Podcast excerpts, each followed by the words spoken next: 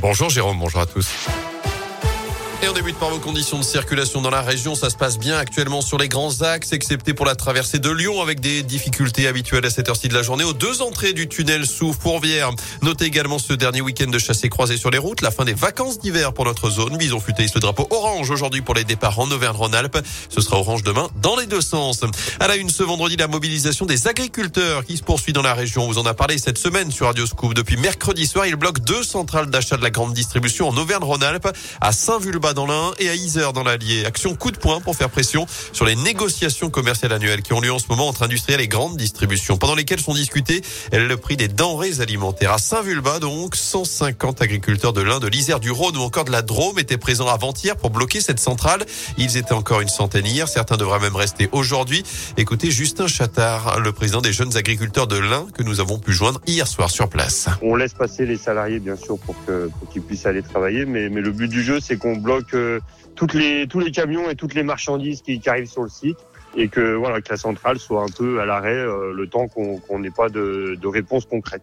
Le but du jeu, c'est de mettre un coup de pression à tout le monde pour que vraiment dans les boxes de négociation commerciale, euh, les coûts de production soient appliqués et qu'on pense à la rémunération des agriculteurs dans ces boxes de négociation. On a de quoi manger, on a de quoi euh, boire un coup, voilà. On, est paré à rester euh, une semaine s'il faut rester une semaine, voilà. Et notez que ces négociations annuelles sur les prix doivent se terminer dans les prochains jours, alors que s'ouvre par ailleurs demain le salon de l'agriculture à Paris. Avis aux amateurs de vin également, avec ce rendez-vous à ne pas rater à Clermont, que l'on voit aujourd'hui de Vinidome. C'est la 30e édition de ce salon.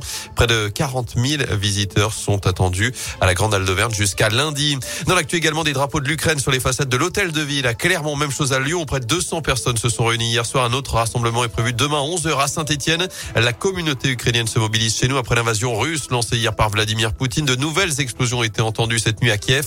La mobilisation générale a été décrétée dans le pays. Emmanuel Macron a annoncé cette nuit un renforcement des sanctions européennes à l'encontre de Moscou alors que la France va accélérer le déploiement de soldats en Roumanie, pays de l'OTAN frontalier avec l'Ukraine. En foot, quels adversaires pour les clubs français en Coupe d'Europe Lyon et Monaco attendent ce midi le tirage au sort des huitièmes de finale de la Ligue Europa. Il pourrait tomber sur le Barça, Porto, Séville ou encore Leipzig. De son côté, Marseille va connaître son adversaire en huitième de finale de la Ligue Europa Conférence et la troisième Coupe d'Europe. À suivre le début ce soir de la 26e journée de Ligue 1, Montpellier-Rennes. Saint-Etienne se déplacera demain à Paris pour défier le PSG à 21h.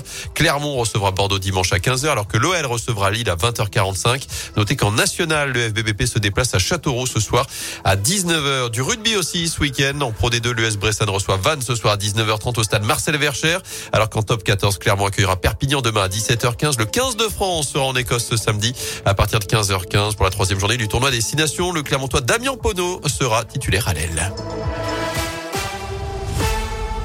Merci.